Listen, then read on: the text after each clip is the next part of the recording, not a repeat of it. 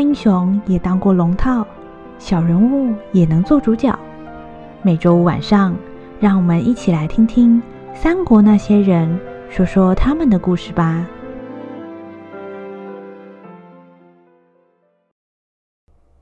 第二集，那个魔王。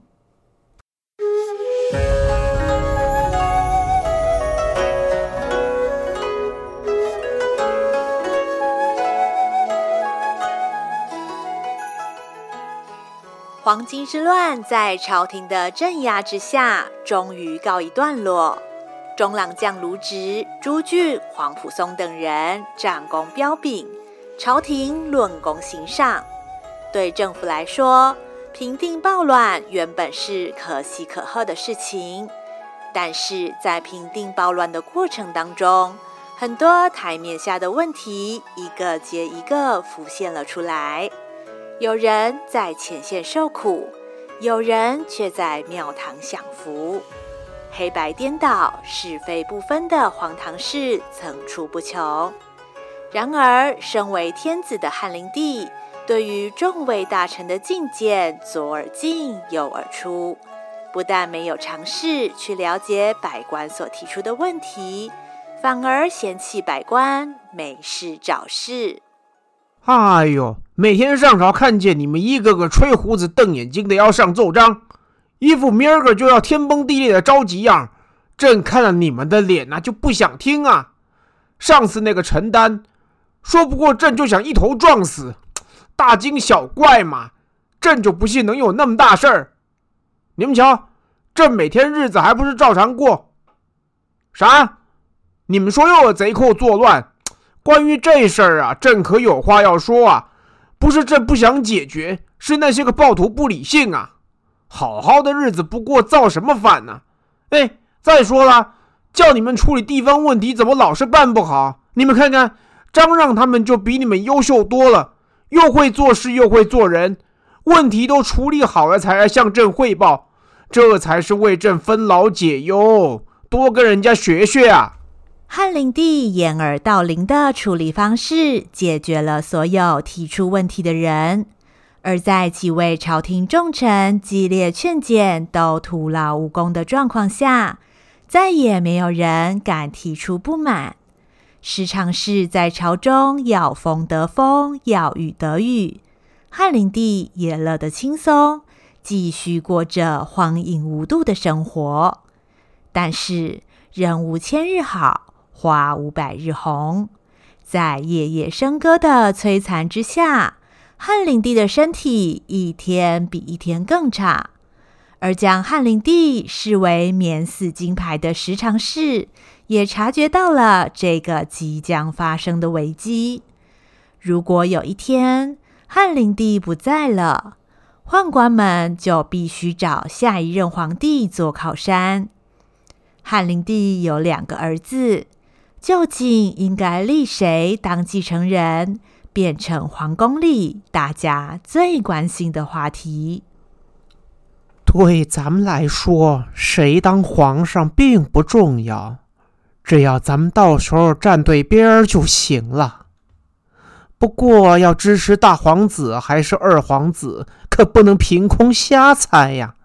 做买卖的话，一双招子可得放亮。其实咱家跟皇上朝夕相处，早就知道他偏爱二皇子，但是皇后不乐意呀。照我看来，若是皇上真想立二皇子当太子，必须铲除皇后的靠山，他哥哥大将军何进。哼，说什么也该立我的儿子当太子啊。毕竟他可是嫡长子啊，怎么能让二皇子那个贱种继位呢？再说了，我是皇后，而我哥哥可是大将军，手握天下兵马，皇上能不给咱们面子吗？就这样，为了争夺皇位，外戚和宦官两股势力各怀鬼胎，彼此明争暗斗。在皇宫之内掀起一股腥风血雨，两边都想将对方赶尽杀绝。后来，这场皇位之争最终由外戚获得胜利。于是，汉灵帝驾崩之后，外戚支持的大皇子成功继位，是为汉少帝，而二皇子则被封为陈留王。虽然这次外戚的势力压过了宦官，但是对于大将军何进来说，宦官一直都是眼中钉、肉中刺。所谓打铁趁热，何进决定要找机会解决宦官势力，一劳永逸。招惹那些阉党成天想杀我，真以为我蠢得像猪啊！我告诉你，我精得跟猴儿一样。等着瞧吧！我已经找了西洋刺史带人马来京城帮忙，到时候里应外合。一次就操翻这些阉党。嗯，你说西洋刺史是谁？我记得好像姓董吧？啊，对，记不清了。你问这么多干啥的呀？诛灭宦官行动的日子终于到了。以为胜券在握的何进率先进入皇宫，不料宦官早有准备，何进中计遭到杀害。看到大将军被杀，其余的人马一拥而上，平静的皇宫顿时成为了战场。说起那天，可真是危险啊！何进他们这回是冲着那些宦官来的，宁可错杀，不可错放。一看我没留胡子，差点也要杀我，还好我机灵过人呐、知道我怎么逃过一劫吗？我就像这样脱了裤子给他看证据，看好了啊！哎，你干嘛走啊？宦官们不是军队的对手，死伤殆尽。时常是仅存的张让挟持了汉少帝和他的弟弟陈留王，没命的向宫外逃跑，不幸却还是被追兵追上。张让投湖自尽，十常侍的命运在此画下了句点。虽然追上了张让。但是朝廷的人马并没有找到汉少帝两兄弟。原来两兄弟慌忙之间顾着逃命，不小心竟然迷路了。皇上一失踪就是好几天，文武百官找不到皇上，急得像热锅上的蚂蚁。第一次踏出皇宫的汉少帝和他弟弟陈留王，一个十四岁。一个九岁，都还只是小孩子，从来没有过过这种饥寒交迫的生活，又担心又害怕。汉少帝每天都跟上天祈祷，希望祖先显灵保佑他们兄弟俩赶快回到皇宫。总算皇天不负苦心人，汉少帝两兄弟总算盼到了来接他们的人。但是情况却跟他们想象的完全不一样。操你个驴子，谁是皇上啊？除了朝廷本来的官员之外，另外还有一队人马，带头的男子虎背熊腰，两只粗壮的手臂看起来仿佛可以随时将对手生吞活剥。这个人。就是西凉刺史董卓。哎，何进呢，不是他叫我来的吗？为什么没看到人呢？啊，他被人杀了！操！我就说先在城外等等。这个鸟蛋呢，一定是没想好就先进宫了。没大脑，不死都没用啊！哎，对了。所以我说那个皇上呢？董卓与百官一同将汉少帝两兄弟护送回洛阳。虽然西凉的人马看起来骁勇善战，但是汉少帝和百官却一点也没有安全的感觉。董卓来到京城之后，每天带着军队在街上巡视，横行霸道。仿佛整个洛阳城都是他的私人土地。喂喂，你们干什么？小心点啊！哎呦，我的货都被你们踩烂了呀！哎呦，你们怎么打人呢？哎，我阿天上辈子是造了什么孽哦？好不容易从巨鹿逃到这里来，想不到洛阳也这么危险呐！哎，真怀念以前张角师傅在的时光啊！打着护驾的名号，堂而皇之入主京城的董卓，让朝廷所有官员都感到十足的压力。祖上三代都曾担任朝廷命官的袁绍，对董卓特别忌惮。以前他就曾经听人说过，董卓是豺狼一般的角色，如果来到京城，不吃几个人是不会回去的。我说这回可真是货真价实的引狼入室了，真是失算！我袁家四世三公。怎么会跟这种粗野之徒同居庙堂之上呢？此人带了大队人马来到京城，必然另有企图。如有万一，后患无穷啊！但是皇上刚刚回朝，百废待兴，且按兵不动，看那老匹夫玩什么把戏。正当文武百官都担忧董卓的行动时，大家忽然收到了一封请帖，董卓要请大家吃饭了。耶，欢迎欢迎，随便做招待步骤啊！哎，王司徒，好久不见啦！哦，卢中郎，我记得你，讨伐黄巾贼的大英雄吗，我当年也打过黄巾贼的呀。干什么板着一张脸呢？今天是请客吃饭，应该高高兴兴的呀。李儒啊，还不快请卢中郎入座！哎，各位，今天是不醉不归啊！意外亲切的招待，爽朗的笑容堆在那张凶神恶煞的脸上，宴席办得豪华气派。整个宴会厅周围却站满了西凉士兵，一个个满脸横肉、不怀好意的样子，各种不搭调的感觉，让被邀请的百官总觉得如坐针毡。但是众人却还是勉强挤出笑脸，装作热络的样子，心里只希望快点吃完这顿饭走人。酒过几巡之后。董卓大摇大摆地走到会场中央，大大的咳了一声。哈！刹那间，所有的人都停止了动作，空气就像凝结了一样。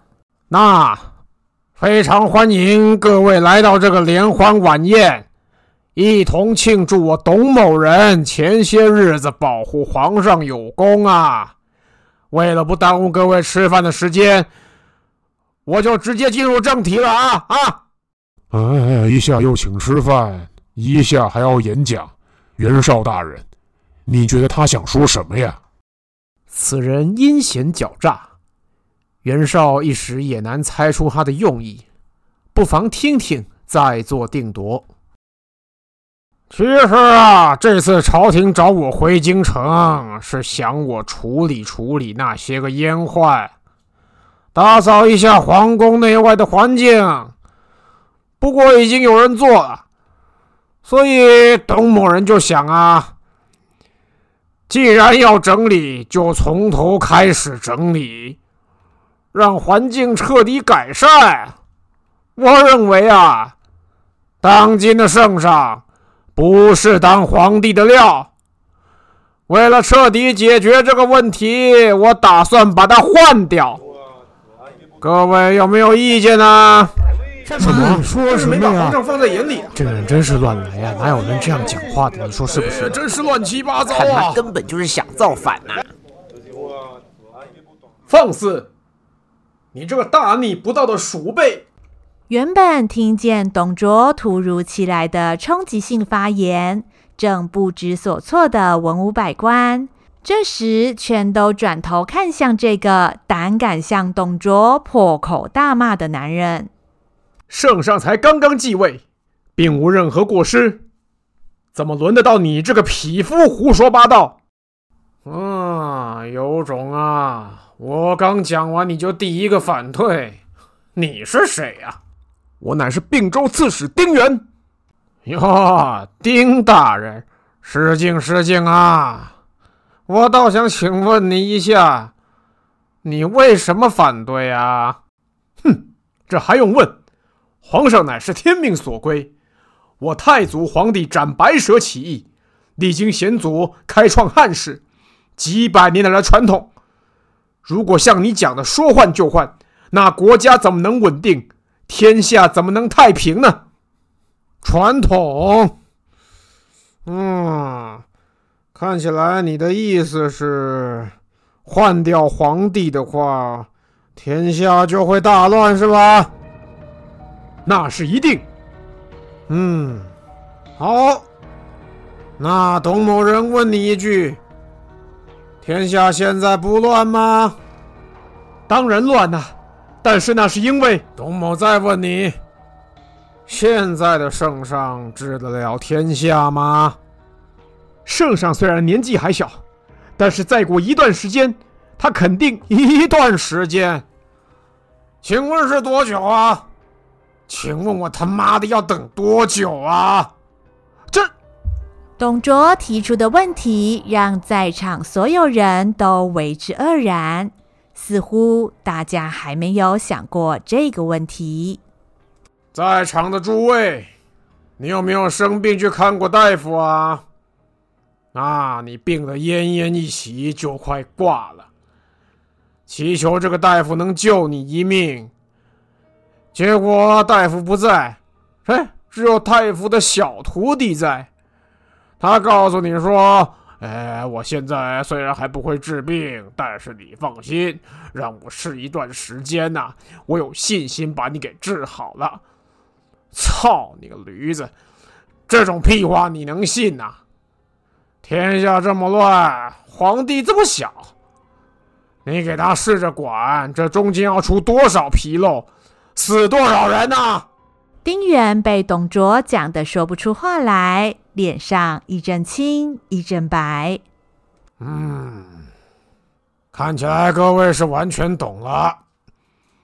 不过各位不用担心。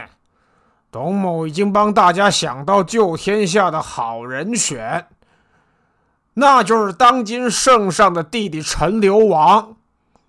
啊，头脑清楚，胆气十足，由他来当皇上啊，我看行。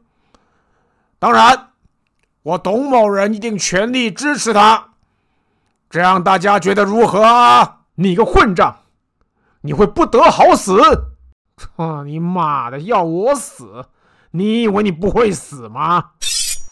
董卓一把拔出腰间的剑，一步一步向丁原走过去。在场所有官员吓得冷汗直流，却没有人出来救丁原。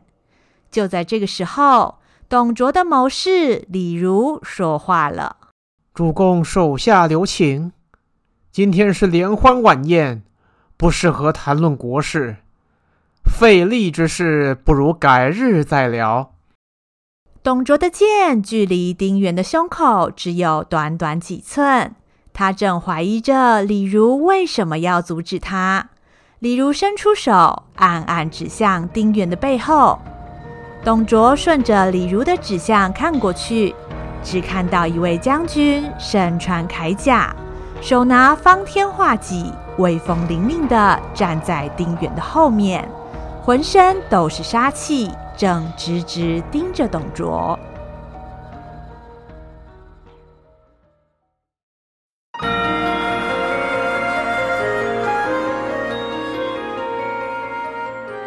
剑拔弩张的两人一时陷入了对峙的僵局，宴会厅中气氛一触即发。